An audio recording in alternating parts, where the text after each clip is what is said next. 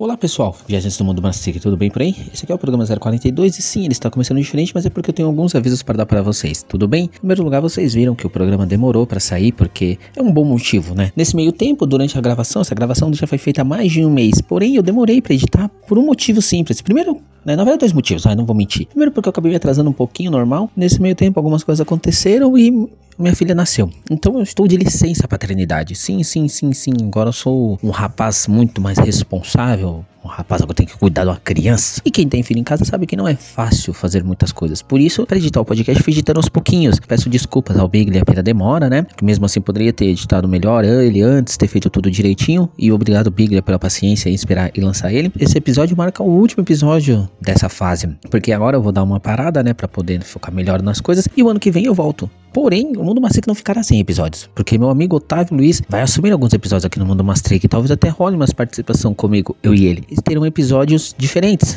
episódios com outras pessoas participando, enfim, vai continuar o Mundo Mastric. Então, se você ouve o Mundo Mastric, fique atento aí que episódios novos irão sair, beleza? Então vocês sabem, né? Para apoiar o Mundo Mastric é muito fácil, você pode chamar amigos novos para ouvir o Mundo Mastric, você pode divulgar em suas redes sociais, você pode apoiar compartilhando aí com chamando uma pessoa nova, fala, meu, vem aqui ouvir o Mundo Mastric. Você pode também apoiar financeiramente em apoia.com apoia.se barra Mundo Mastrica a partir de 5 reaisinhos. Você pode ajudar esse projeto a continuar. Bom, é isso. Muito obrigado, pessoal.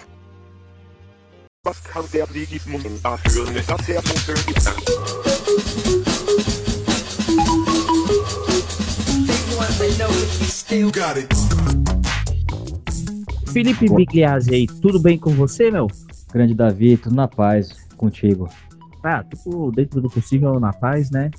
Bom, Felipe Biglia, hoje vamos bater um papo aí, né? Muita coisa pra gente falar, né? Essas coisas aí mesmo, sem roteiro, sem pauta mesmo. Fala do tricolor, do alto. Pô, falar de sofrimento aí, né? Fala de música, de punk. Pô, mas Felipe Biglia, pra quem não te conhece aí, meu, fala um pouco de você. Quem é Felipe Bigliazzi aí? Puta, é difícil me definir, hein? Mas é, tô aí de técnico do alto, mais uma temporada, né? Foi lá que eu conheci o Davi. Tô com o alto acho que desde 2014, né? Sou jornalista também, sou vocalista da banda Sentimento Carpete desde 2004. Banda completa 18 anos aí. E é isso, cara. E tô aqui na, nesse ano, aqui nesse mês, fazendo o, o censo do IBGE. Tamo aí por partes, então. Já que você falou que você toca desde 2004, cara. Música, assim, mano. Porque o Sentimento Carpete, pra quem não conhece aí, vai conhecer agora. Que estilo que é a banda, mano? Que estilo musical você ouve aí? E como você começou a ouvir os sons que você ouve aí até decidir tocar? Cara, o Sentimento começou em 2004, né? Mas a primeira banda que eu tive foi ali em 99, né? Que semana passada até encontrei o Pedrinho, foi o primeiro baixista da banda. Ele tá morando lá no interior, no, no Vale do Paraíba. Aí ele veio pro Dia dos Pais, né? Visitar o pai dele aqui em Santo André. A gente se encontrou e tal. Puta, a gente toca desde 99, né? No começo era bem hardcore, né? A gente gostava muito de hardcore, punk nacional. Mas isso aí você era adolescente, né? Adolescente, 15 anos. A gente ouvia muito punk nacional mesmo, Rádio Porão, Garotos Podres, Cólera, Olho Seco. A gente gostava de hardcore também, das bandas gringas, Bad Religion. Pennywise, Dead Kennedys. Também gente curtia Ramones pra cacete, metal. Eu, eu era meio metaleiro quando era moleque, assim. Eu gostava de grunge, bem, bem criança mesmo, assim, né? Que tava no auge, que tocava pra caramba na, nas rádios, né? Pearl Jam, Nirvana, Alice in Chains. Aí gostava de metal, Metallica, Sepultura pra caramba. Aí depois eu comecei a entrar mais no punk mesmo, na, na adolescência ali. Foi aí que eu formei a banda, né? Porque acho que o legal do punk é isso, né? É mais fácil você fazer uma banda sem saber tocar mesmo, e também a energia, e também ir abrindo a mente para outras temáticas e tal. É um negócio que me fascinou ali, cara. Porque Santo André tinha, tem essa veia punk, né? Tinha show de punk pra caramba naquela época, a gente era moleque, né? Show de graça, assim, no, na concha acústica. Teve um bar ali na Vila Luzita, em Santo André, que rolava, rolou muito show de punk. Veio Banda Gringa, veio GBH, o Ataque 77 da Argentina, o Vibrators da Inglaterra. Então, esses shows aí me marcaram muito. Lembro que o Sepultura tocou de graça também nessa época no Parque da Juventude. Foi logo depois que saiu o Max ali, que entrou o Derek, ali final dos 90. Esses shows marcaram muito, assim, deu vontade de juntar os camaradas que curtiam o som também, né? O, o Batero Nato estudava comigo, até hoje a gente toca junto. Ele formou a primeira banda comigo, tá no Sentimento até hoje. Ah, foi mais ou menos assim, era o Sentimento 2004, né? A gente já tinha parado, tinha acabado o colégio, cada um foi fazer suas coisas e tal. Aí depois de 2004 a gente se juntou de novo pra, pra formar uma banda. Aí nessa época a gente já tava ouvindo outras coisas, curtindo rockabilly bastante. Sei lá, eu redescobri algumas coisas que meus pais gostavam, aí Beatles, Stones, a Rita Lee, que minha mãe gostava bastante. Depois fui descobrindo voltando pros Mutantes e tal, ouvindo bastante o Raul também. A gente foi misturando um monte de coisa, mas acho que a, a base do sentimento é bem punk rock com rock and roll. Aí o Fábio, nosso guitarrista, gosta muito de surf, né? Ele tem uma, uma, uma vibe de tocar guitarra bem de surf instrumental. É, depois o sentimento começou a fazer muito som instrumental também, de surf. Sei lá, tá transitando aí por esse. Transitou durante esses 18 anos por, por esses segmentos aí. Eu, agora a gente tá tentando gravar um disco novo esse ano. A gente tá nessa aí, ensaiando toda semana, tentar ajeitar as músicas. São oito músicas novas, todas com a temática atual do Brasil, né? Dessa era desgraçada aí, bolsonarista, né? E vai ser, o nome do disco vai ser A Era dos Cudáguas. Vai ser só sobre o Brasil, é de 2018 até aqui, só desgraça. Fizemos música até pro Adélio, o esfaqueador fajuto. Nossa, é essa história aí, né? nem vamos entrar nela porque ainda muita coisa vai se descobrir disso aí, né? Puta, que bizarro. É, tem o documentário, né, dele lá no... Sim, no YouTube lá, é sinistro, mano. É Sinistro. sinistro a história, muito sinistro. Nossa. E, bom, pra quem ninguém, mais, ninguém vai falar nada, né? não... é, é, pra quem não assistiu, né, procura aí no YouTube aí, tem um documentário. Mas, ô, ô Bíblia, deixa eu perguntar um negócio. Pô, então desde cedo você gostava de rock, né? Pô, desde ali que os anos 90 também, né, é, é a década do rock, né, mano? O que surgiu de coisa de rock, a gente tinha muito mais contato até do que tinha hoje, assim, com o rock, né? Pô, eu também comecei a ouvir muito cedo ali, mas participar de cena mesmo foi só com 15 anos. Mas, mano, é, e o futebol, velho? Porque você também tem uma paixão igual eu, assim, também. Pô, curte pra caramba ouvir música, curte pra caramba aprender sobre música, e tem uma relação com futebol também, né, mano? É uma relação muito passional também, de gostar e também ficar aprendendo coisas sobre futebol ali, né? Então, assim, como é que essas duas paixões começaram, assim, mano? Pô, beleza, o, o- música foi mais ali na, no, no, no, começo da adolescência, e o futebol, mano? Foi tipo a primeira paixão, assim, um bagulho que você aprendeu? Puta, é engraçado, né, cara? Porque não sei que ano você nasceu, Davi. Eu nasci em 84. Eu nasci em 83, mano. 80, ah, tá na mesma ali. Então, acho que nossa geração é a, é a última pré-internet mesmo, né? Quando a internet ficou mais popular, né? Isso dá uma diferença gigante, assim, né? Quanto à música você tava falando, né? Ainda Ah, a gente a gente ainda teve a sorte que, por exemplo, eu lembro, pra você ver, né? É, ali no 99, 2000, eu tava no ensino médio, aí eu lembro que na escola lá abriu um laboratório de informática, né? Aí eu lembro que foi a primeira vez que eu tive contato com um computador que fosse algo diferente do que eu tinha tido basicão, assim, de, de mexer no computador. Eu lembro que já entrava na internet, aquele negócio de abrir e-mail e tal. Aí eu lembro que eu ficava baixando umas coisas, eu, eu salvava num disquete, assim, pra ficar ouvindo quando eu, quando eu fosse usar o laboratório no horário livre, assim, né? Mas era, mano, era assim, você tinha que se virar pra baixar qualquer coisa, né? Eu também não tinha computador em casa, né, mano? Moleque, computador eu fiquei muito mais velho, né? É, então, eu não lembro quando Ah. foi a piada que o negócio ficou mais popular, assim, mas nem pra, pra ver jogo, pra caçar música, assim, tinha que ser, sei lá, né? Música, por exemplo, hein, era colar nos shows. Lembro que tinha algumas revistas, né? Eu lembro, peguei o final lá da revista Bis, eu lembro que a gente comprava ali. Teve a MTV quando começou a pegar em casa, ali foi uma revolução, né? Que era por antena lá, que tinha aquele esquema. Passava muita coisa, né? A gente descobria muita banda também na MTV, até underground. Vo- você chegou a pegar aquela fase que tinha o- aquele programa Clip Trip, que passava no, No, na- no, no 11, né? Na Gazeta. Isso, passava na Gazeta, mano. Cara, a primeira vez que eu vi o Ramones foi nesse programa, cara. Eu lembro de, de Flash, cara, tocando o Pet Cemetery. Então, esse programa era bom, né? Aí tinha uns outros programas também, assim, que às vezes passavam uns negócios, mas eu lembro que o que mais me marcou ali era passar o Clip Trip, né? Que eu lembro, por exemplo, Supergrass, aí eu lembro que eu vi uns indie, assim, Sonic Youth tocou e tal. É, passava umas, umas coisas, umas grungeiras, né? Acho que esse programa era começo dos 90, né? Era por É, ali. É, eu lembro de ver ele, mano, já 94, 95, assim. Nossa, não, pode crer, esse programa marcou muito, cara. Nossa, eu lembro que foi, foi pré-MTV, né? Que a MTV mesmo começou a pegar, um, assim, era 97, por aí, né? É, era a mesma coisa em casa. Eu não tinha TV, por exemplo, com o HF, né? Lembra que eu tinha esse negócio de VHF ou HF? É, que eu lembro que a MTV tinha um esquema da antena, que começou a pegar de 97, acho que começou a massificar um pouco mais, né? Aí eu lembro que eu, eu ia na, na, na casa de pessoas que tinha MTV, eu via muito pouco, assim.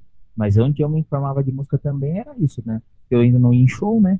Mas era ou tentar achar alguma revista aí e ficar lendo, ou achando os clipes, né? Lendo, gravando som. Eu lembro que eu não sei se você fazia isso, mano. Eu gravava muito de madrugada, tipo, eu deixava, assim, umas três, quatro rádios diferentes por dia, né? Cada dia escolhia uma, e deixava gravando de madrugada a fita, assim. Aí lembra que tinha aquele Eu também fazia isso. Eu tinha uma rádio aqui em Santo André chamada Rádio Patrulha, que a gente pedia música por, pelo bip, cara. Eu pegava o bip da minha mãe e pedia as músicas. Aí ficava mandando pro camarada da escola, ah, manda um Ramones pra tal, mandava o Sepultura pra cá e tal. A gente ficava trocando mensagem por bip, os caras da rádio lendo, assim, passando, e tocando a música, né? Eu gravava, lembro que de madrugada ficava, deixava o randômico e só passava punk rock e hardcore. Tocava Ramones, Misfits, é, The Clash, aí até as bandas mais underground brasileiras, assim, eu ficava gravando de madrugada nas fitinhas. Eu lembro que a, rádio, a Brasil 2000 teve uma fase legal também, que mudou a programação. Foi bem nessa época, final dos 90, começo dos 2000. Ele também teve a fase que 89 tinha, eu lembro que o, o João Gordo apresentou 89, e aí passava ali, tocava uns sons, assim. Mas eu lembro também que, por exemplo, quando em 97 começou a tocar MTV, assim, que eu comecei a ver mais, 96, 97, aí eu assistia, tipo, Fúria, lá do B, né? É, nossa, Fúria com o Gastão, né? Puta, até hoje eu sigo o Gastão, né?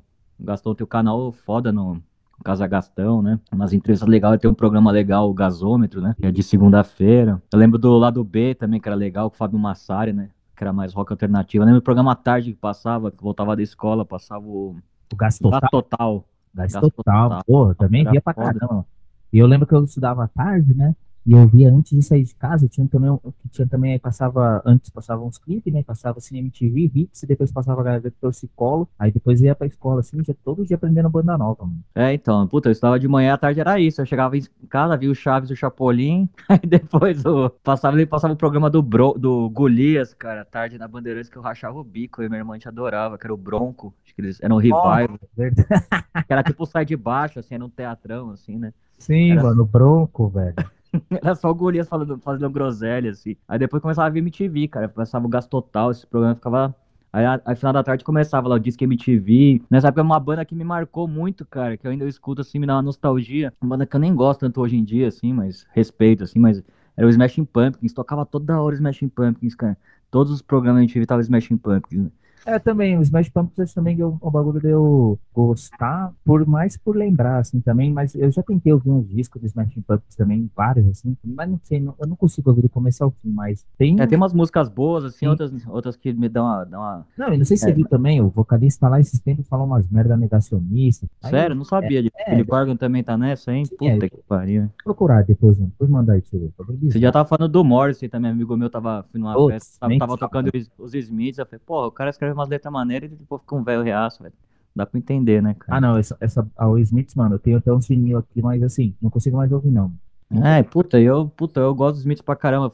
Faz, o Morrissey carreira solo acho bom pra caramba também. Também, pô, mas desassociar assim do cara da obra ali, assim. Puta, é foda essa geração aí do, dos 80, né? No Brasil, principalmente, a maioria virou reaça, né? Mas também, mano, se você parar pra pensar, pô, esses caras nos 80 aí no Brasil, eram os caras que viviam numa bolha. Aí se você pega hoje, por exemplo, várias coisas que a gente vê ali ao longo do, do tempo com um olhar mais crítico, você vê que várias letras ali não passam de umas críticas social muito meia bomba, assim, sabe? Classe média sofre, assim. É que na época a gente achava porque também era um bagulho que ainda mais gente moleque, né? Gostava e tal, e aquele bagulho de ai, tá falando coisas que não se falava antes. Mas assim, se você for puxar por A mais B ali, um monte de coisas dos anos 80 e 90 que era criticão ali, é, já era, já dava pra ver que era média. É, com certeza. Rock brasileiro, com certeza, anos 80 ali era um, era um rolê mais classe média, mesmo o pessoal que tinha acesso também a instrumento, que ia ser caríssimo, né? Anos 80 ali. Até acesso do, do que rolava, né, no mundo, para conseguir disco e tudo, né?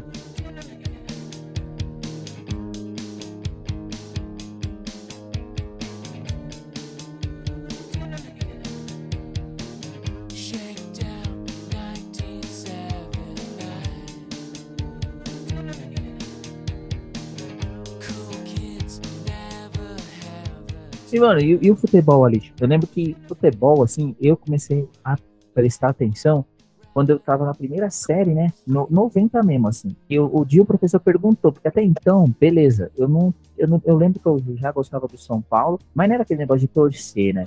Aí eu lembro que em 90, tipo, nos primeiros dias de aula, o professor perguntou assim: ah, quem torce pro Corinthians? Quem torce pro Palmeiras? Pro Santos? Pro São Paulo? Aí eu levantei a mão pro São Paulo, né? Aí eu, aí eu lembro que eu virei e falei: pô, agora tem que começar a ver mais São Paulo, né? E foi, pô, pelo ano que, a gente ainda perdeu o brasileiro pro Corinthians, assim. Aí eu lembro que eu via na cultura, campeonato alemão, campeonato japonês, você lembra dessa fase aí? Puta, lembro, era legal pra cara. Jorginho jogava no. Jorginho jogava no, no Bayern de Munique. Muito super bom, mano. Eu lembro que eu lembro que ver o Zico jogando lá no Kashima, né? Zico e Alcindo. E aí, mano, mas assim, por exemplo, eu não lembro muito de ver futebol sul-americano, né? Eu não, eu não lembro assim, eu lembro que eu comecei a ver mais futebol sul-americano já depois, assim, quando eu comecei a prestar atenção mais na Libertadores mesmo, assim. Eu sei, mano, como é que você gostou de futebol? Como é que foi o torcer pro São Paulo aí? Como é que foi gostar de futebol sul-americano? Puta, cara, muito louco isso, né, Davi? Acho que minha primeira memória de vida, assim, em casa a galera era muito alucinada em Fórmula 1. Meu irmão mais velho, 4 anos, e meu pai, até hoje, meu pai gosta de Fórmula 1. E a gente. Meu pai ainda pegou aquela fase do Piquet, né? Ele, meu pai ainda pegou a fase do, do Fittipaldi ali. Então, Aí lá em casa a galera gostava de Fórmula 1, né? Eu peguei aquela fase do Senna e eu era meio fanático, eu gostava muito do Nigel Mansell. Eu lembro que eu tinha o pôster do Nigel Mansell, assim, no, no, meu quarto, cara. Eu já gostava do, dos doidão, assim, né, cara? Eu achava o, o, o Nigel Mansell muito louco, né? Ele era alucinado no volante, assim, arrumava várias confusões. Eu gostava do Nigel Mansell, até porque ele tinha uma bigodeira, parecia meu pai, né? Meu pai era bigodudão, assim, nos 90. Aí a gente era muito de Fórmula 1, assim, acho que... Eu lembro de dois... Do, dos dois primeiros flashes de vida, assim, o, o Senna campeão do mundo, acho que 88, todo mundo em madrugada em casa lá torcendo, assim, eu lembro do Flash, assim. E a, o segundo Flash que eu tive, 89, a final do Paulista, que meu avô é São Paulino, meu avô Mário, chegou, cara, com a flâmula tal, pra torcer. São Paulo precisava do empate para ser campeão, né? Eu lembro desse domingo, ali, que tava até chovendo pra caramba, assim, meu, meu avô chegou lá em casa, com a flâmula do tricolor, essa flâmula tem até hoje. Eu fiquei com ele lá, cara, torcendo, São Paulo campeão. E acho que quando o negócio explodiu mesmo, de verdade, é quando você vai no estádio a primeira vez, né? Acho que isso foi o melhor dia da minha vida, assim, 91, eu lembro de todos os detalhes, assim. Tanto é que até hoje, quando eu desço ali do metrô do Murumbi, ainda me dá um negócio no coração, porque eu lembro do mesmo caminho que eu fiz com meu pai, né? Aquele, o busão parava onde tem aquele Habibs ali na frente do metrô, né? Eu lembro da gente descendo ali e indo ver São Paulo e Palmeiras. Era uma fase final do Paulo, era uma, acho que o Paulista tinham duas fases, né? O São Paulo já tava numa segunda fase, acho que era um, um quadrangular para ir pra final. E eu lembro que esse negócio era diferente, né? Porque eu também tinha umas memórias do Campeonato Paulista, mas não era no começo do ano, né? Umas fases mais na final. Era novembro, foi novembro esse é, jogo. Eu tenho, então- eu tenho ingresso guardado, foi novembro de 91. O brasileiro acho que foi antes, São Paulo tinha sido campeão brasileiro, então, em 91, no meio do ano, né, contra o Bragantino, né? Que foi ganhou de 1x0 o gol do Mário Tilico no Morumbi. E essa também é uma memória de vida que eu tenho, da que eu, eu tava morando com meus avós, meu avô São Paulino doente. Eu lembro que essa final não passou na TV, cara. Não sei por que não passou na TV. A gente escutou no rádio, cara. Aí depois o segundo jogo passou na Bandeirantes. Foi no domingo também, que a gente assistiu aqui no Jardim Bom Pastor, aqui no bairro de Santo André, na casa da minha tia. Puta, aí, aí 91, esse primeiro jogo que eu fui, acho que o negócio que me explodiu mesmo, né? Teve essa final do Paulista, mas acho que o negócio, a febre ficou pesada mesmo, assim, foi 91, depois desse primeiro jogo. Que aí eu fiquei alucinado, cara. Era um público bom, assim, tava estádio cheio, meio a meio, Palmeiras e São Paulo, a do Palmeiras também ocupou. Engraçado que São Paulo, a torcida do São Paulo ficava do outro lado. Ela ficava na vermelha, onde é a vermelha hoje. Eu lembro disso, assim. Eu lembro que, puta, cara, eu lembro foi 4 a 2 né? Eu lembro da. Nunca vou esquecer do, do, dos gols do Palmeiras, a, a explosão da torcida adversária, assim. Era um negócio. Era, era uma facada no peito, assim, da criança, cara. Ver o, o rival gritando o gol na tua cara, assim. Era um negócio que eu, acho que a, a, geração atual nunca vai saber, essa sensação. E é, é, do céu ao inferno, né? Você poder ter um estádio ali dividido, sentar o grito no, no adversário é bom demais, mas ouvir também ali, né? O, com aquele momento que faz aquele silêncio de todo mundo assim e vem aquela como uma nuvem mesmo assim, né? Tipo, do som do adversário, cara. Espero que um dia volte a ter torcida visitante, né? Eu acho muito difícil, acho que é o caminho sem volta, mas nossa, era, era demais, cara. Era uma adrenalina que não é a mesma coisa, né? Você vai num jogo, você vai num clássico de coisa que o Palmeiras ainda, a vibe ainda é é diferente, mas não ter torcida visitante é uma, é uma, desgraça, cara. Eu acho que é uma sensação também que eu vou ter. visitante também, né? Porque, pô, ir de visitante também é uma experiência que te faz torcer pro seu time duas vezes mais, né? Todo é, então, é, aí, aí é outra chave que eu vou falar, assim, teve essa primeira chave na infância que estourou, que meu pai depois ficou louco comigo, porque chegava, saía a tabela do campeonato,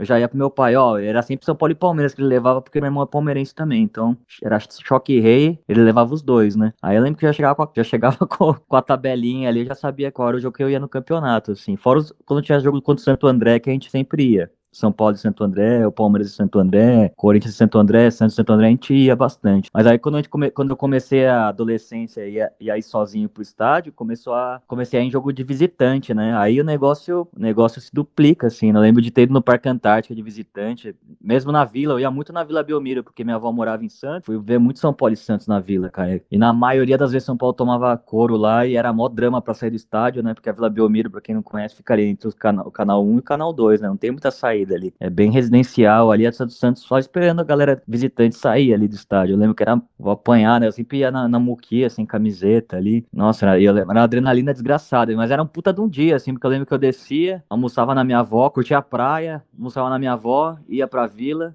depois voltava para Santo André de noite, né? Quase sempre São Paulo, acho que eu vi São Paulo ganhar uma ou duas vezes lá. E de visitante te cria um, um sentimento diferente, né? Eu já fui também fora de São Paulo, já fui ver São Paulo e Botafogo no Rio, São Paulo e Fluminense também. Eu fui naquela final da Libertadores que a gente perdeu pro Inter, 2006. Essa foi a mais doída, que eu fui de busão até Porto Alegre com a Independente, nossa. Eu só fui na ida, só.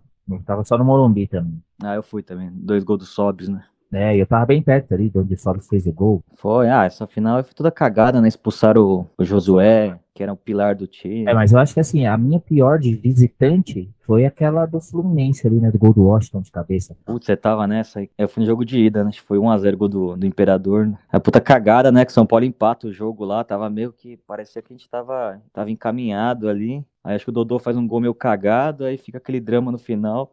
Aí o Adriano perde a bola, eu só não lembrei, né? O Adriano, ele vai de segurar e fazer uma cera, ele tenta driblar o, o mano do Fluminense. É, e ficou, né? Ficou essa fama desse time do Muricy ser muito bom em pontos corridos e na Libertadores no mata-mata a gente foi eliminado na sequência por times brasileiros, né? Tinha sido. Grêmio, Cruzeiro, Fluminense, nossa. Foi, foi uma sequência assim de, de derrotas em Libertadores para times brasileiros, São Paulo tá até com mais time, né? Ah, o time do Fluminense era bom, né? Mas São Paulo tinha vinha com mais cancha, né? Dois brasileiros e tal, aí depois demorou pra caramba também para fazer um time razoável, né? É, depois foi só desgraça, né? É, ali, era o, ali, era o, começo da desgraça, né? Mas e, e aí, e, e, além de São Paulo, você começava a acompanhar outros times também? Você acompanhava como? Ah, eu sempre fui muito São Paulino, óbvio, mas eu acompanhava tudo que era futebol, assim, futebol europeu pra caramba. Também desde moleque, velho. Lembro de flash, assim, de infância, passando no cato italiano, né? Quando a gente era moleque lá na, na Band, com, com o Silvio Luiz, o Lancelotti. Eu lembro domingo de manhã, assim, na, lá em casa, era sempre ficar assistindo cato italiano ali, antes do almoço, domingão ali. Ô, lembra que eu, eu lembro muito assim, porque beleza, ele jogou no Milan, mas para mim eu lembro muito, e foi a época que eu comecei mais a ver campeonato italiano, na Sampdoria tinha o Lombardi e o Gullit tinha ido para Sampdoria. Ele sai do Milan, vai para Sampdoria, e aí eu lembro de ver bastante, assim, eu gostava muito desse time da Sampdoria, em 93, 94 e tal. A camisa era linda, né? Pô, maravilhosa. A camisa da Sampdoria. É, não, a gente não pegou muito aquele time que foi campeão, né? A gente, de 92, acho que 91, é. 92, que era o que o Cerezo tava, né? O, a dupla de ataque era o Viale e Mantini. Eu lembro dos cards que eu tenho, eu e meu irmão, a gente tinha os cards da carta italiana, tem até hoje lá em casa guardado. Foi mó febre, assim, não sei por que teve essa febre do card do carta italiano, né? Tinha um álbum do Cautio. É, todo, tinha... todo ano eu comprava um álbum de figurinha, assim. Eu sempre gostei de futebol internacional. Quando começou a passar, eu acompanhava, assim. Mas não era igual hoje, né? Não tinha tanto jogo, assim, para assistir. Não tinha tanto campeonato, né? Eu lembro desses flashes das finais da, da Champions League, assim. Bom, eu sempre fui meio rato, meu, meu, meu febrão de futebol, assim, né? Passava algum jogo bom, assim, lembro de Copa, Eurocopa, de assistir que nem louco mesmo, desde moleque. Isso aí acho que nasceu comigo. Acho que uma das primeiras memórias, assim, de vida mesmo é a Copa de 90. Puta, acabei de ir na padaria agora, eu vi, vi a molecada já trocando figurinha, assim. Aí agora até tava brisando nisso. Agora eu acabei de ir na padaria aqui, aí tava a molecada já trocando figurinha. Esse ano nem vou fazer, né? Não, não tô na pegada, assim. Mas eu, puta, eu era, lembro Copa de 90 e com meu tio comprar o álbum. Foi a primeira Copa que eu acompanhei, assim, que eu era muito pequeno, assim, mas eu lembro do Brasil perdendo da Argentina gol do Canija. Ah, isso eu também lembro. Você tem uma história muito boa disso daí, que eu lembro que, não sei, assim, eu via mas eu não, assim, eu não tenho lembrança dos jogos do Brasil. Assim, eu tenho lembrança desse momento específico. Aí eu lembro que minha, eu virei pra minha mãe e falei assim que eu ia dar uma facada no Canidia. Assim, minha mãe ficou horrorizada. Eu, criança, né, mano? Falei, não, vou dar uma facada no Canidia, chorando pra perder pro Brasil, assim. É, cara, esse jogo foi. É, então eu lembro, eu lembro dessa Copa assim de flash. Eu lembro que a gente assistia no SBT, que tinha o amarelinho. Pô, era, eu preferia muito ver no SBT com o amarelinho. É, então eu lembro dessa Copa. Minha mãe alucinada com bandeira, torcendo pra caramba, buzina. Eu tenho, na Copa de 90 eu tenho uma memória assim de, puta, uma memória bonita, assim, de, de infância mesmo, assim, né? Uma coisa meio ingênua, assim. Eu lembro do, lembro daquele jogo de Camarões com a Colômbia, né? Que o, que o Roger Milá rouba a bola do Iguita. Se não me engano, foi num sábado. E minha mãe me botou pra desfilar numa, pra uma loja de roupa infantil, que era da amiga dela. E eu não queria nem a pau, que eu queria ver o jogo, fiquei chorando. Eu lembro Inglaterra e Camarões foi um puta jogaço também, que eu fui assistir na casa do vizinho, porque não sei, minha mãe e meu pai tinham que sair e tal, e eu alucinado já querendo ver o jogo. Aí eu fui assistir na casa do vizinho, foi um puta jogaço, que a Inglaterra elimina Camarões, acho que foi quarta de final. Eu gostava de Camarões, eu, peguei, eu fiquei torcendo pra Camarões nessa Copa. Eu lembro do Roger Milá muito. Bom, aí em 94 eu já tinha 10 anos, já entendia de futebol mesmo, assim, já acompanhei eliminatórias e tal, aquele drama do Brasil, aquele jogo com o Brasil, você vai lembrar também, aquele jogo do Brasil contra a Bolívia em Recife, foi um negócio meio mágico, né? Que o Brasil tava fazendo uma campanha horrível aí, teve uma comoção pra esse jogo, o Brasil mete 6 a 0 lá no, no Arruda, né? Eu lembro também de uma coisa que é o seguinte, né, pra você ver, né? Como eu já ligava as coisas, assim. Como eu já era São Paulo fanático, né? Eu já pô, vi tudo que o Raí apareceu, eu queria ver, né? E aí eu lembro que nessa época criticavam o Raí pra caramba na seleção. Mas aí o que, o que eu sempre lembro é que eu, eu, sempre achei que ele jogou muito no jogo que ele entra lá na eliminatória, assim, e ajuda a dar passe e tal, assim. E eu ficava puto, né, que os caras criticavam o Raí, assim, né? Eu defendia demais o cara, falava, mano, não, tá louco, o cara joga demais, né? Lembro que, mano, nossa, 94 eu fiquei muito puto quando trocam ele pelo Mazinho, assim. E ele Puta, mas, mas deu certo, a gente não entendia, né? Eu também não entendia, cara, porque o Raí era, era nosso ídolo no São Paulo, mas essa mudança foi fundamental, porque o Mazinho era puta craque também, né? Sim, e também era diferente, né, mano? O time do Brasil era, era diferente, não combinava com o jeito, assim. Era, mano, era um time bem mais moderno, assim, né? Eu lembro que, se parar pra pensar, o jeito que esse Brasil jogou aí, é muito time iria, iria jogar depois, assim. Era bem é. Os meio-campo muito mais diferentes, assim. Não era aquele posicional e, e, os caras de função específica, assim. Era um meio. Era um, um sistema bem mais avançado, assim. Isso como moleque é, é marcante também, né?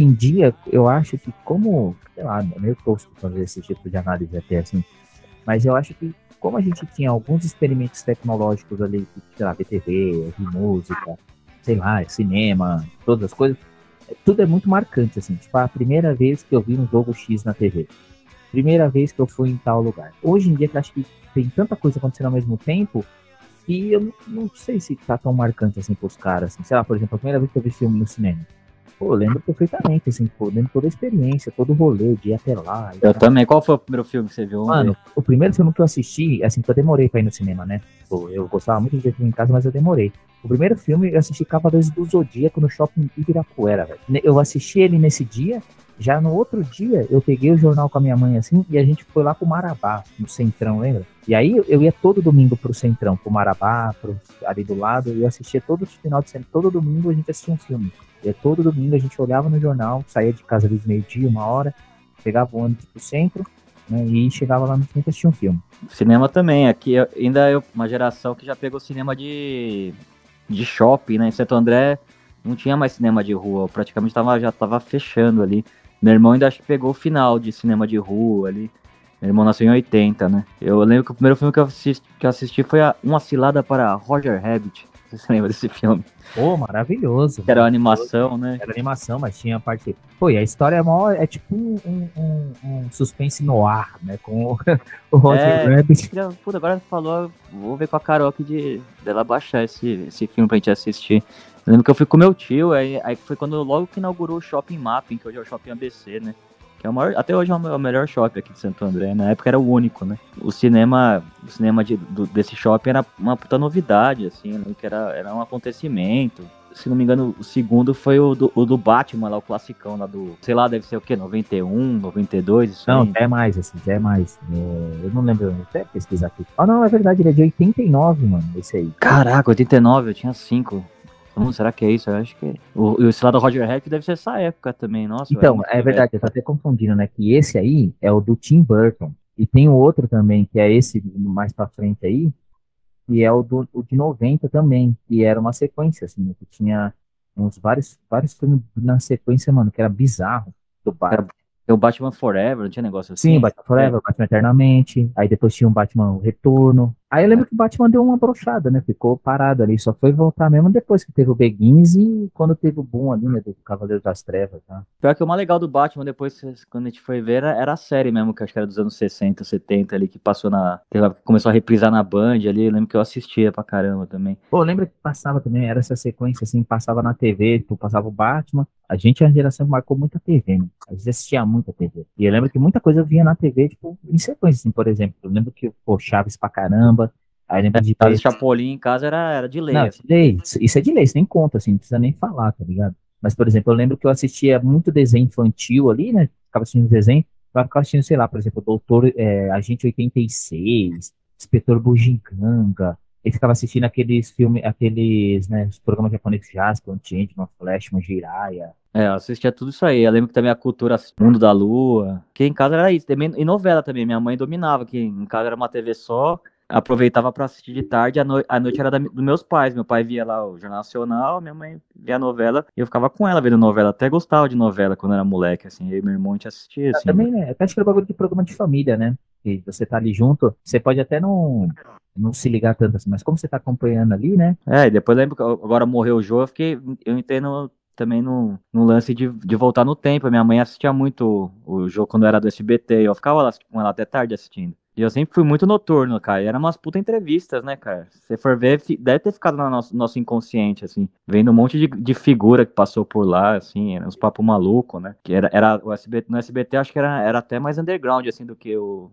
o jogo depois no, na Globo já ficou um, um, negócio maior, assim, né? Os entrevistados maiores e tal. Eu achava da hora, porque assim, por, muitas vezes eu não assistia o jogo o ano inteiro, né? Acordava cedo. Ah, ficava revisando no final do ano. Aí lembra que no final é. do ano passava, tipo, as melhores, era muito louco, porque passava, mano, umas três na sequência que você pirava, Puta, mano. Cara, é verdade disso, cara. Eu também ficava nessa vibe no verão, assim, nas Nossa, férias de escola, era, vendo... muito bom, era muito bom rever, assim. Você revia três ali todo dia, pô. É só entrevista foda, né, cara? Eu lembro que era só entrevista muito boa, assim. Eu sempre achei o João bom entrevistador. Assim. Era o único programa sério do SBT, né? Que o SBT era motosqueira também. Eu lembro que essas coisas nos 90, assim, passava a banheira do Gugu, Sabadão Sertanejo. Lembra de manhã que passava, tipo, a sequência que era Angélica e depois o, o Sérgio Malandro? Aí, mano, era, era, era da hora assistir, ficava assistindo os A Porta dos Desesperados. Tinha aquele bagulho do, do, do, do, programa lá que ele era goleiro, mano. Que agora o, o Ratinho voltou, né? Depois, o Gol Show, né? É, o Gol Show, que eu lembro da, agora Puta, eu não assisto a TV, é difícil, mas eu fui assistir esses jogos da Libertadores aí, os finais, assim, tá passando no SBT, né? Acaba, acaba o jogo. Acaba o jogo, não dá nem cinco minutos, assim, já começa o ratinho, motosqueira lá, né? Aquela coisa horrorosa, assim. Aí, aí, começou o gol show, um dia tava o Luizão, assim. Eu falei, nossa, cara. Mas lembra que, mano, o Zete foi no gol show, o Carlos é, Germano, Ronaldo, todos esses goleiros, aqueles goleiros do Santos lá, mas até o, até o Edinho foi, mano. Sérgio, o goleiro do Mullet, o careca, o calveludo. Lembra do goleiro Sérgio? Sim, Sérgio, antes do Veloso ali, né? É. Não, não, o Sérgio dos Santos. ah, o é. Sérgio dos Santos, verdade, mano. É. É que lembra que aquela época do Santos que eles tinham uns jogadores tipo, muito estranhos, tipo, que eram sempre os cabelos diferentes. Lembra que tinha um índio lateral também, que tinha um corte de cabelo que era meio maletezinho. Cara, você não vai acreditar, eu vi o índio jogar esse ano num jogo de veteranos, cara. Sério? Eu, eu, esqueci de falar, né, que eu, eu moro aqui na frente do canal T Vila, que é o canal que transmite futebol de várzea aqui do ABC, né? Mas eles fazem bastante jogo na, na Zona Leste também, né? E aí eu fui fazer um jogo de veteranos com ele, com eles, né? Eu fiz um freela com eles e tal, e era jogo de veterano, aí tava o tava o Índio, cara. Tá jogando pra. Eu tava o Axel, também jogou no São Paulo e no, no Santos. O Axel também jogando muita bola ainda, tá fininho ainda. E outros caras, é, esses jogos de veteranos é legal pra caramba você relembrar essa galera dos anos 90 aí. Tá mó revival nos 90. Já que a gente tá nessa vibe aí de relembrar, né? Tem uma coisa também que eu lembro muito, muito, muito dos anos 90, que era muito marcante, é que assim, era o bagulho de acontecer alguma coisa, todo mundo acompanhava na TV e no outro dia ficava discutindo na escola, assim. Faltava tudo, assim. Sei lá, pô, fulano deu uma entrevista, aí no outro dia todo mundo ia lá comentava a entrevista. Ah, aconteceu uma coisa tal dia, e a gente ia lá e ficava vendo, assim. A gente era muito marcado, exatamente porque, mano, sei lá, por exemplo, chegava na escola. O, que que Fantástico, né? O Fantástico domingo pautava muito o papo da segunda de manhã, né? Nossa, não, era, era isso, assim. E porque também na escola, tinha na escola? Não tinha, a gente não tinha celular, não tinha coisa. A gente ficava no máximo umas revistas, assim, conversando, vendo umas coisas ali, assim. Era, Não sei, mano. É que assim, é, é óbvio, né? Olhar, olhar hoje com olhar nostálgico acaba fazendo que a gente tenha muito essa impressão de que era tudo maravilhoso, assim. Nessa época, eu acho que a gente ainda tinha essa coisa de processar, né, mano? Hoje em dia tem muito problema com processar, né, mano? É tudo muito rápido.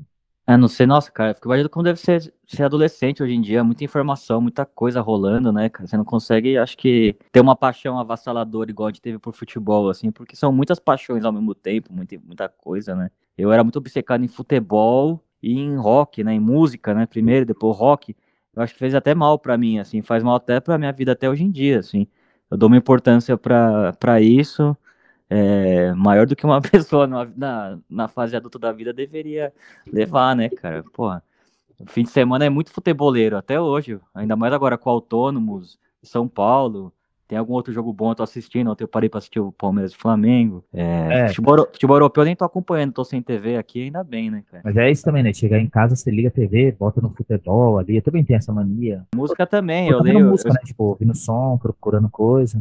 Eu escuto música também quando qualquer tempo que eu tô pra lavar louça aqui, eu ponho um disco. Aí o Facebook vai lembrando efemérides, né? Hoje lembraram lá que 60 anos do, do primeiro show com o Ringo no, na bateria dos Beatles. Eu tava ouvindo Beatles, hoje eu comecei a ouvir de novo pra caramba. Aí o Blur também, ó, anos 90, voltando. Aí hoje também lembraram que ó, hoje é o dia que lançou, o Blur lançou o Park Life, lá o disco de 94 e tal. Eu escutei o disco hoje à tarde também. E sempre ler, né? Eu gosto de ler muita biografia também sobre música, documentário.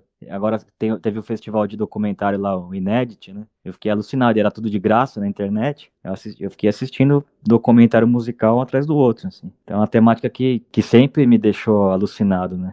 Eu não sei se a molecada hoje em dia consegue focar, assim, numa temática, né? Tem muita, tem muita coisa para você fazer e para acompanhar, né? Hoje em dia eu acho que a gente cobra da molecada que eles saibam de muitos assuntos também de um jeito muito mais aprofundado. Na época, assim, a gente se manjava de um, dois assuntos e o resto era extremamente superficial, né? Eu manjava e passava que alguém me contasse, assim.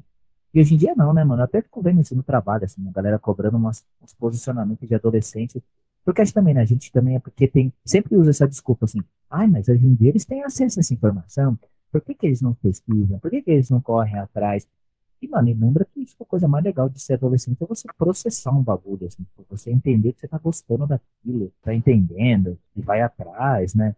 É, hoje em dia eu acho que a molecada tá mais ligada em política, em, em, coisa, em assuntos até mais adultos, assim, nessa época a gente, não, a gente não manjava muito de política, assim, a gente assistia os debates, eu lembro que eu assistia os debates da Band, assim, nessa época de eleição, eu lembro que muito pra rachar o bico, assim, que era sempre uns barracos, né, o Maluf tretando com o Covas ali, era mó barracão, a gente não manjava muito, assim, de, acho que a molecada é mais antenada que a gente, assim, É, eu também não manjava não, mano. E também porque muita coisa aconteceu nos anos 90, mas teve um impeachment que eu não entendia porra nenhuma na época, assim, é, 92, teve... né? A gente tinha o quê? Eu 8, vocês 9, né, cara? É, então, é aí, aí, aí, muda depois, aí tem o bagulho de mudança de moeda, aí tem a eleição do FHC, puta, aí tem aquela bagulho dos ministros. Tipo, era uma loucura, mano. É, e sempre tinha uns escândalos no meio. Eu lembro do escândalo do, lá do Itamar Franco. Eu lembro daquele lado que era do, do Banco Banespa, lá o Banestado lá, que era, aí tinha os precatórios lá, tem aquele escândalo no Paraná também, que o Moro, que inclusive é o, é o que arquivou o processo. Seria o maior escândalo de corrupção do PSDB. Então, eu lembro que o caso do, do PC Farias me marcou muito. A morte dele. Quando né? ele apareceu no motel lá, tudo. tudo... Nossa, e mostraram essa imagem na TV, né, mano? É, passava, era mó trecheira. É, eu lembro do programa do Alborguete, cara, que passava na Gazeta, né, no 11, antes do Ratinho ali. Final da tarde, né, acho que era o começo. Não tinha programa policial, né, era mó tosqueira, né? Aqui agora também, no SBT. É, tinha aqui, é, verdade, aqui agora. Tio Gomes, né? Gil Gomes, tio Feliz lá que dava previsão do tempo. Não, era. É, e anos 90 foi uma época violenta, né, cara? São Paulo era, era muito mais violento, né, cara? Tinha chacina pra cacete, era um monte, era um monte de coisa louca, né, velho? Sim, São Paulo. É, o Brasil, Brasil anos 90 foi, era, foi muita tosqueira, né, cara? Mó violência e putaria pra caralho na TV. A revista Playboy tinha maior influência na, na nossa vida também, cara. Da maneira que eu cresci muito com, com o irmão mais velho, com com o primo, com galera que morava ali na rua, era, jogava bola só com molecada mais velha do que eu, assim. Eu lembro que é um negócio que hoje em dia não tem mais, né? Sair assim, uma Playboy, assim, era uma loucura, né? Não, lembra que tinha aquela sequência lá, por exemplo, de sair, tipo, toda, todas as integrantes do El Chan, né? que era o Gera Samba, e aí saía essas minas dançarinas, e depois, tipo, começou Tiazinha, Feiticeira. Galisteu, quando saiu, eu lembro que foi mó, quando a gente era pivete, assim, foi mó febre, né, cara? Essa revista que era aniversário da Playboy era em agosto, né? Aí saiu a edição especial da Dani Galisteu. Eu lembro da Maite Proença, saiu também uma que ela tá na Itália, assim. Tem umas edições que marcou, assim. E a molecada ficava alucinada, né, cara, esperando sair, assim, né? Eu não sei como é que minha mãe deixava fazer isso, mas eu lembro que, mano, eu era molecão, sei lá, e tudo isso acontecendo. E, mano, minha mãe deixava, tipo, eu pegar um busão ali no, no Jardim São Luís e, tipo, até Santo Amaro sozinho. E, sabe, voltava? Minha mãe às vezes não dava um dinheiro e falava, vai lá na 25 comprar um negócio pra mim, assim, né? Minha mãe trabalhava de cabelão em Santo Amaro. Eu ia sozinho, mano. Era esse bagulho, sei lá, eu tinha 11, 12 anos. É, hoje em dia acho que nenhum. Puta, hoje em dia acho que é impensável, né, cara? E, mano, e era normal, assim, né? Porque os moleques nunca, cara, saíam sozinho. Ainda, tirava, ainda achava que eu saía menos só do que os caras saíam. E tinha essa distância, a gente não morava no centro, né, cara? Ir, pra ir, sair de Santo André pra ir pra São Paulo, capital, eu só fui conseguir ali com 15, 16 anos e foi graças ao, ao São Paulo, cara. Aliás, foi graças às duas paixões, aí, olha como é louco, né? Com esse lance de futebol e rock na minha vida é pesado, na tua também, porque eu lembro que ir pra São Paulo sozinho foi quando eu comecei a ir em show, assim, de, de punk hardcore, ia muito no Hangar 110 ali, né? Aí sempre eu ia com, de sábado com um outro amigo, ou quando a gente começou a ir pra galeria, atrás de disco, de camiseta, né? Que Santo André não, só tinha uma loja aqui que era metal, né? É, eu lembro que a primeira vez que eu fui pra Santo André foi num show também, mano. Foi de graça ali, assim. Eu lembro que eu pegando o trem, desci na estação Santo André ali, primeira vez, mano. E futebol também, eu lembro que quando eu comecei a ter autonomia a ir sozinho, né? Que antes eu ia só com meu pai, assim. Quando eu comecei a ir sozinho foi ali, 99, já com 15, 16.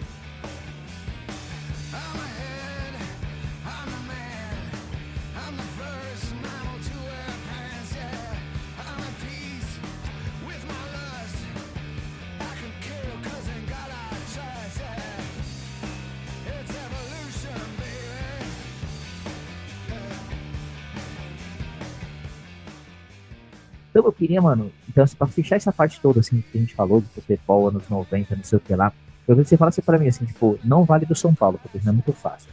Qual que é a sua memória de anos 90 de futebol mais marcante e qual que é a sua memória musical de anos 90 mais marcante? Cara, é, pode ser seleção? Pode? Ah, acho que foi Copa de 94, né, cara? Não tem jeito, né? 10 anos ali. Mas qual jogo você acha que mais te marcou? Ah, cara, dessa ah, acho que a final e, e jogo com a Holanda também. Acho que o jogo da Holanda é o. Que o Brasil faz 2 a 0 parece que vai ser fácil, aí a Holanda empata, né? Aí fica aquele drama. Aí no final, aquelas coisas do futebol, né, cara? O branco que só jogou aquele jogo porque o Leonardo tinha sido expulso, né? Aquela pelada bizarra. É, nos Estados Unidos, né? Esse jogo também marcou, né, cara? Esse jogo também foi tenso pra caramba, né? O gol do Bebeto, mas esse da Holanda me marcou também. Eu lembro na hora que saiu o gol, assim, velho, a comemoração em casa, meu pai caindo, de cair em cima dele. Puta, foi uma loucura esse jogo, né, cara? Essa é uma Copa, todo mundo fala que foi uma Copa ruim, né? Eu lembro meu, meu pai, o pessoal mais velho da minha família, assim, meus tios, cornetando a seleção, falando que a, que, que a Copa era uma porcaria. Mas a nossa memória ficou muito nessa Copa de 94. Tinha muito jogador, teve muita seleção, seleção e jogador carismático. Ah, essa foi uma Copa que marcou, eu lembro do filme, não sei se vai lembrar. Lembro que eu fui no cinema assistir, cara. Todos os corações do mundo, foi um acontecimento também, todo mundo. Pô, também, depois eu lembro de eu alugar ele, ficava ele em casa, assim, tipo, os primeiros de cassete que eu tinha, assim. Eu lembro Não, é um puta filme legal, né? Até uns anos atrás aí eu que revi voltei pra assistir de novo. É muito bom, mano, é muito bom, cara. E de memória musical ali, o que, você tem? Cara, nos 90 acontecia em Santo André muito, que é o Primavera do Rock, que era na Hora Maçã e só veio banda pesada, assim, é que eu era muito moleque, né? Mas eu lembro que o tocou o Fate No aqui no Santo André, o, o Ramones tocou no Turnê do Adios Amigos. Aliás, até queria fazer um documentário sobre esse. Até escrevi no edital lá no, do Aldir Blanc, né? Eu queria fazer um documentário sobre o Ramones de Santo André. Entrevistar essa galera que é um pouco mais velha do que eu, que eu tenho contato ainda, todo mundo que foi nesse show, né? O pessoal que tá na faixa de 45, sabe? Um pouquinho mais velho que a gente. A galera conta, é é meio que uma lenda esse show, né? Tipo o primeiro treino do, do Garrincha no Botafogo e a final de 50, tá todo mundo lá, né? Mas esse show do Ramones, assim, por exemplo, 96, assim, eu já gostava de Ramones e tal. E tinha o Loco Live ali. E eu lembro que eu não tinha anos, eu tinha 12 anos, minha mãe não deixou eu ir, lógico. Mas eu lembro do, da movimentação, assim. Eu lembro que o show que marcou foi o de Purple, quando veio, eu já era um pouquinho mais velho. Eu fui com meu tio, que foi quase a formação, quase a formação clássica do, do Deep Purple, né? Com o Gillan no, no vocal e tal.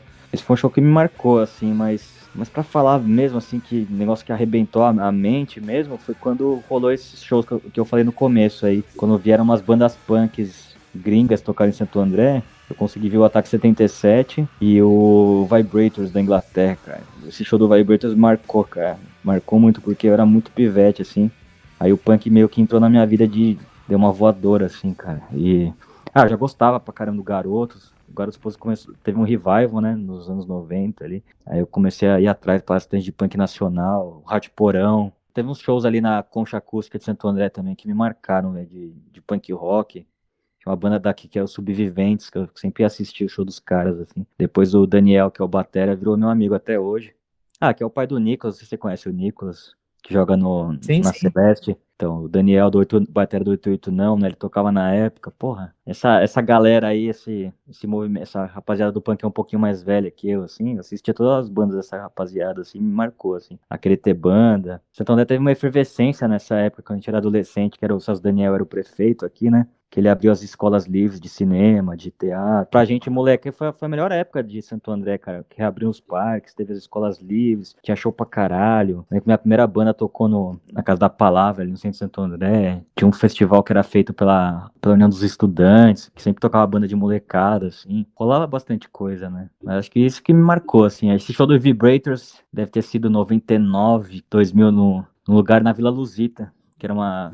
que hoje virou igreja. Virou igreja o lugar lá.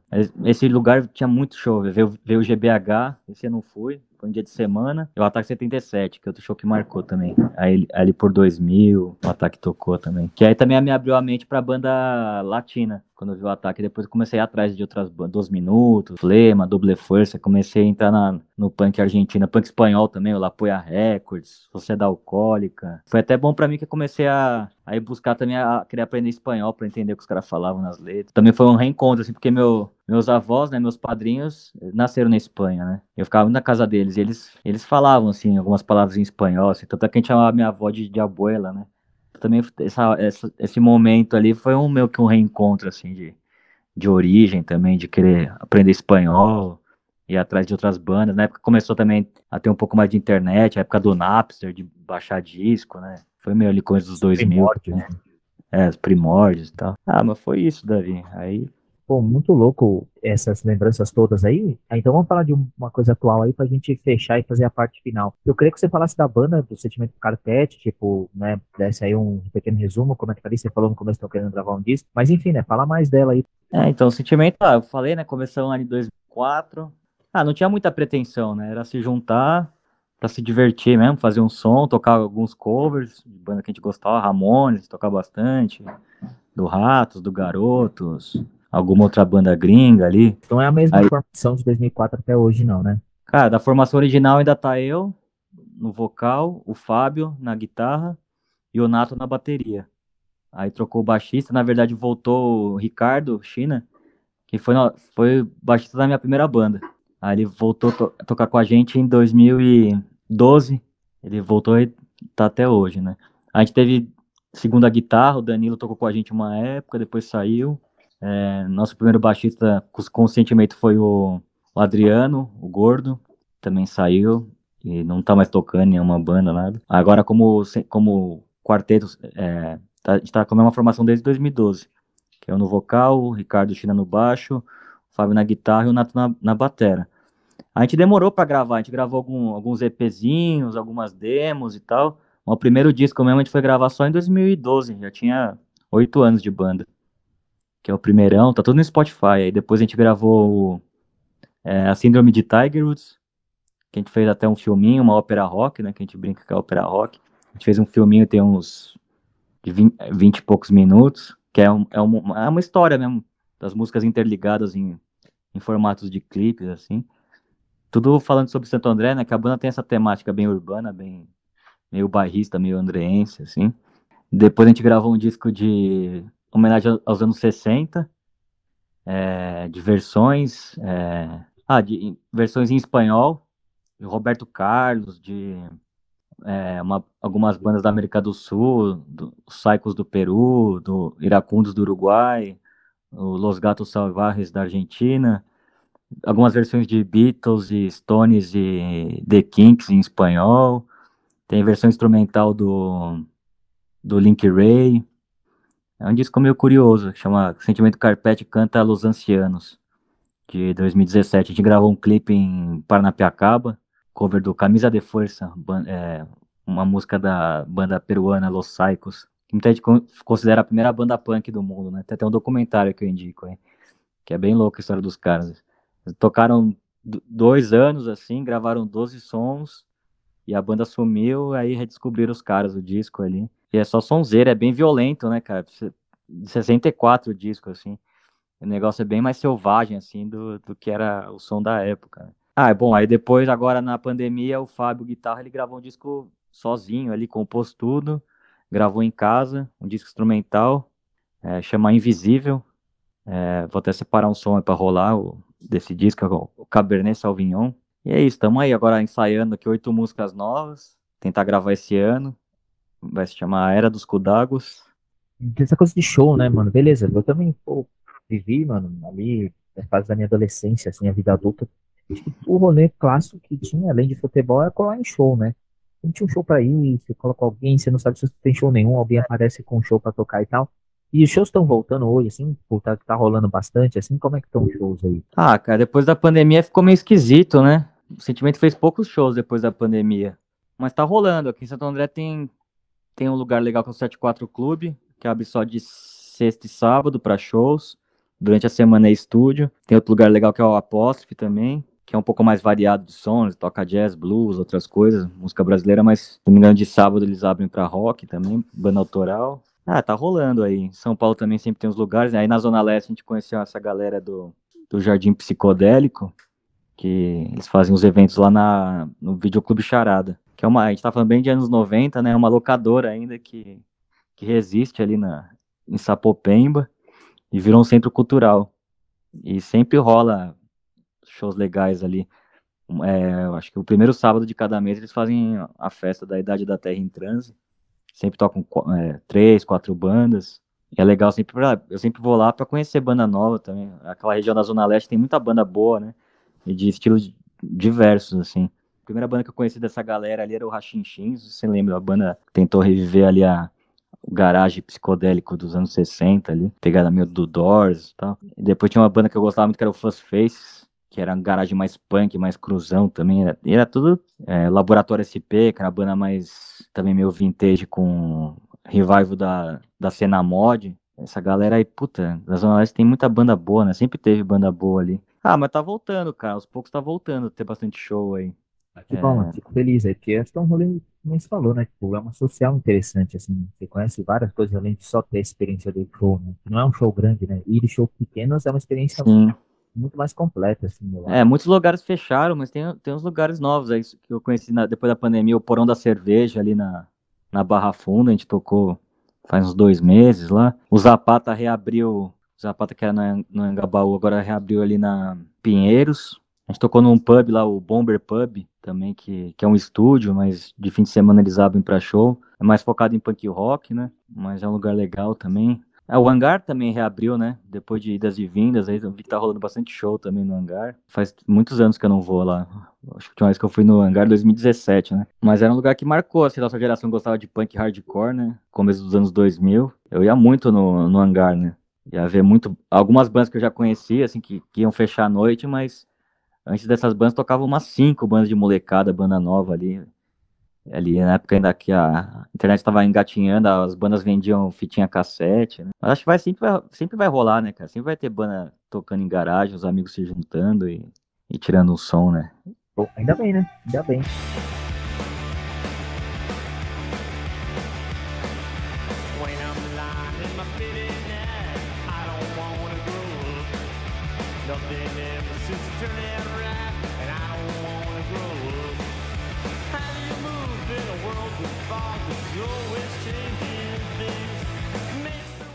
Então, a pergunta que eu sempre faço né, para todo mundo que eu converso, que eu não posso fazer para você, porque é óbvio que a resposta é tem muita coisa, assim, porque sempre aquela coisa, ah, tem uma coisa que eu queria falar, que você lembrou e tal.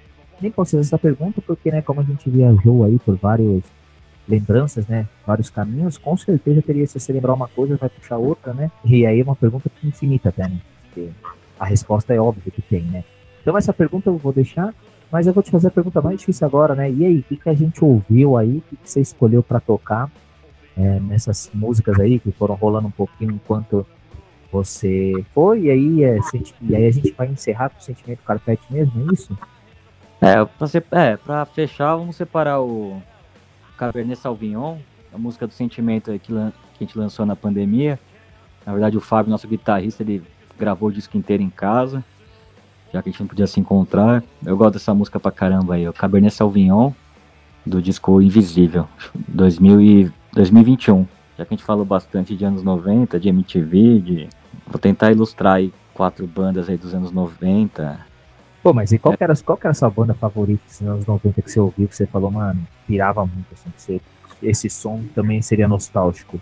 Então, é, é puta, uma banda, é, hoje é uma banda que eu nem escuto mais, assim, até peguei pra ouvir, começo do ano, assim, e, puta, eu peguei uns discos bons mesmo, uma banda que eu já nem, nem escuto muito, mas quando eu era moleque, assim, foi a primeira banda que eu tive camiseta, foi o Pearl Jam, assim, que eu gostava. O Pearl Jam marcou muito, assim, quando eu era bem pivete mesmo, assim, o Nirvana e o Pearl Jam, eu lembro do meu tio ter o do Nirvana o Nevermind, óbvio, e o do Pearl Jam o Ten, né? Esse disco marcou, assim, mas uma fase do Pearl Jam que eu tava bem alucinado foi quando eles lançaram aquele disco Yeld, sabe? Que é uma plaquinha, assim, que o clipe do, do, do The Evolution me marcou muito. Sim, que era o clipe, tipo, na animação, mal bonita, tá? É, foda, né? Foda demais. Mas foi isso, o Smashing... Ah, tá bom, ó, tá bem noventeiro. Ah, Pump, Pearl Jam, aí vai é. um... Graforreia. Graforreia, mano, um Ramones ali, pô. Tranquilo. Ah, demais, cara. E terminando com o Sentimento Carpete. Pô, demais, hein, Davi? Caraca, foi. Pô, eu quero foi uma, terapia, foi uma terapia entre... Caralho, voltei para uns 90 pesado aqui. Pô, eu quero agradecer, mano. Muito obrigado aí por Valeu você, Davi, por aqui, mano.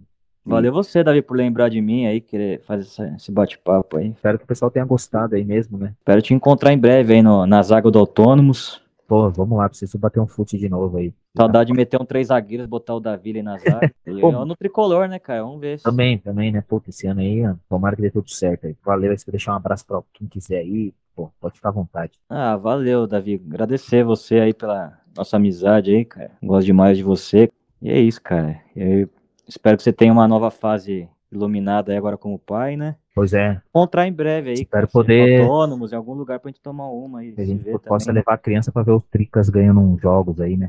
Puta, espero, é, espero que pegue uma fase melhor do tricolor, né, cara? Puta, tem um moleque que trabalha aqui na padaria, na fim de casa. O moleque nasceu em 2005, cara. Eu falei, meu Deus, cara. E o moleque é fanático igual a gente, ele sofre, cara. Falei, você não pegou nada, cara, só pegou desgraça do tricolor, cara. Mas enfim. Mas, Bom, quero. Faz parte. Mas valeu, viu, não, não, eu quero, eu quero deixar marcado que assim, né? Pô, esse episódio aqui, como, como já falei na introdução dele, né? Quem estiver ouvindo aí. Então, mano, eu fico muito feliz porque, assim, com certeza eu, eu deixo tranquilo, porque agora que vai vir aí, né? Paternidade, as coisas, eu não vou poder gravar. Pelo menos esse ano eu não, não quero mais gravar para poder. Porque, assim, né? É muito custoso gravar, editar, demora um tempo, assim. Mas fico muito feliz mano, de ter deixado marcado aí esse papo bacana, assim. Quando voltar, com certeza, muita gente vai ter ouvido e, e, e, vai deixar uma marca legal aí. Isso aí, Davi. Agradeço aí por ter lembrado de mim. E, é nóis. E por ter feito essa terapia, hein? Regressão aos anos 90. Então, já vai, ter, vai, vai ser até o nome do episódio aí, Terapia nos 90. Isso aí, Davi. Um abração aí. Valeu, viu? Aí, mano. É nóis.